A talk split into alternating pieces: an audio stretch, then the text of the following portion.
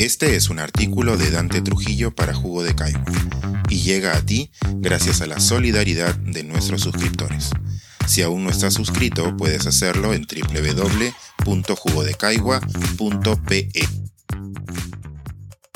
De perlas y cerdos. Una mínima selección de los desatinos del alcalde de Lima. No digo nada nuevo afirmando que Rafael López Aliaga es un señor que da muchísima vergüenza ajena.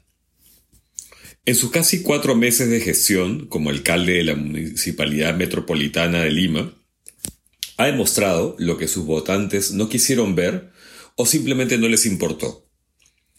Que la mayoría de sus promesas son inviables, que lo que no sabe se lo inventa, que no está preparado para el cargo, que no le importa mentir, que tiene una agenda mercantilista y conservadora extrema, que por una tacita de popularidad es capaz de lo que sea, que improvisa, que es agresivamente vulgar e ignorante. Ya se ha vuelto costumbre, entre las malas noticias, enterarnos de sus despropósitos. El más reciente ha sido el endose de la Dirección Regional de Educación de Lima a la municipalidad, fina cortesía de ese otro impresentable que es el ministro de Educación. Pero para que nadie crea que exagero respecto a los disparates que suelen salir de su boca, a continuación les dejo una apretadísima selección para la historia municipal de la infamia. 16 de febrero. En una conferencia de prensa declaró que lo llamaron personajes ligados a la Defensoría proponiéndole evacuar a mil personas que habrían llegado a la capital desde el interior para participar en las manifestaciones contra el gobierno. Le habrían pedido 150 soles por pasaje para que ya no hubiera vandalismo criminal en el centro de Lima.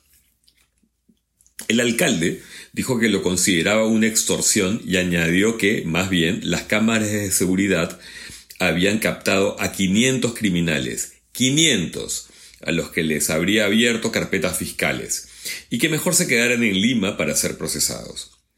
La Defensoría, por su parte, ha denunciado la extorsión ante el Ministerio Público, para lo cual le ha pedido mediante oficio al alcalde que declare quiénes son esos personajes que lo llamaron. Esto, como el dato del medio millar de criminales, sigue en nada. 8 de marzo. En una actividad celebrada en la misma municipalidad por el Día de la Mujer, al alcalde se le ocurrió homenajear a Patricia Benavides, fiscal de la Nación. Soltó cosas como su perseverancia, valor, inteligencia han marcado la diferencia para que se pueda recuperar la senda de un Perú democrático que es ahora envidia de toda Sudamérica. Es casi el único país que tiene una democracia, con defectos, pero viva y caminante.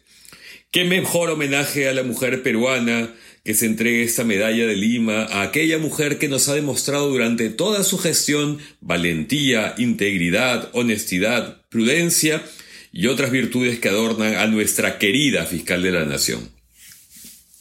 Lo mejor lo dejó para el final. Ha sido un acto de Dios que usted esté presente, doctora, en este momento tan difícil para nuestro país donde los planes y una confabulación internacional eran distintos para el Perú, hacer una dictadura tipo Venezuela, tipo Cuba y otros países que lamentablemente están en esa secta.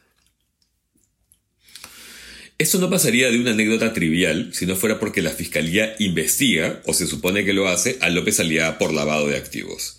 Y porque Benavides, entre vínculos nada sanos y las evidentes mentiras relacionadas a su pasado académico, no puede ni mucho menos representar a la mujer peruana. 12 de marzo. Durante una conferencia con la cúpula del Ejecutivo a propósito de la creación del Consejo Nacional de Gestión de Riesgo de Desastres y con la intención de enfrentar las lluvias provocadas por el ciclón Yaku en Lima, propuso que hay que invocar la ayuda divina. Yo los invito a hacer una cadena de oración para que no sea tan fuerte el embate de estas fuerzas de la naturaleza. Pura estrategia. 13 de abril. Tras conocerse la sentencia de 12 años de prisión que recayó sobre Daniel Urresti por el asesinato de Hugo Bustíos, López Aliaga se olvidó de los innumerables insultos y puyazos remitidos mutuamente y dijo cosas como En estos momentos se debe apoyar a la familia. Urresti es militar y sabe cómo defenderse. Más me preocupa la familia, que había sido y sigue siendo su amigo. Quiero mandarle un mensaje a su familia de amor y cariño.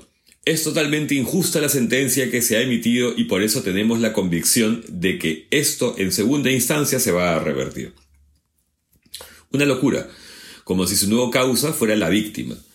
Aquí lo divertido fue la respuesta vía Twitter de Urresti. Recibo con asco y repudio las palabras de solidaridad de López Aliaga. Este miserable ser no es mi amigo, nunca lo fue ni lo será. Todo lo que dice es falso. Deje de referirse a mi esposa y no se meta con mis nietos.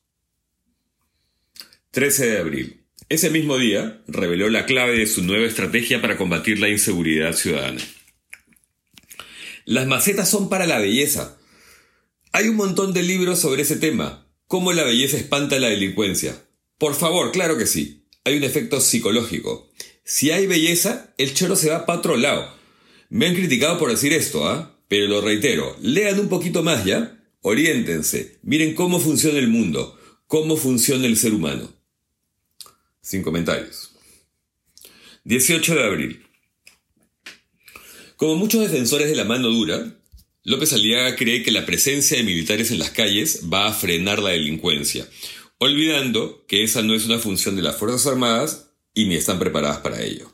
Asimismo, se declara admirador del muy cuestionable Nayib Bukele. Creo que el tema de inseguridad ahora ya es estructural. Tenemos que coordinar con el Ministerio de Defensa para detener militares en las calles, porque el tema está desmadrado.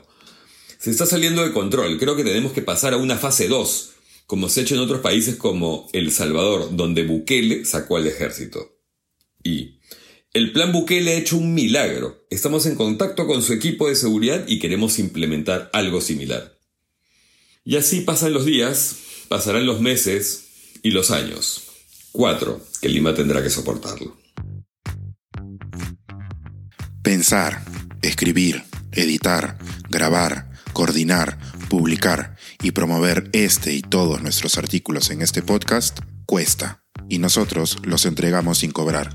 Contribuye en www.jugodecaigua.pe barra suscríbete y de paso espía como suscriptor nuestras reuniones editoriales.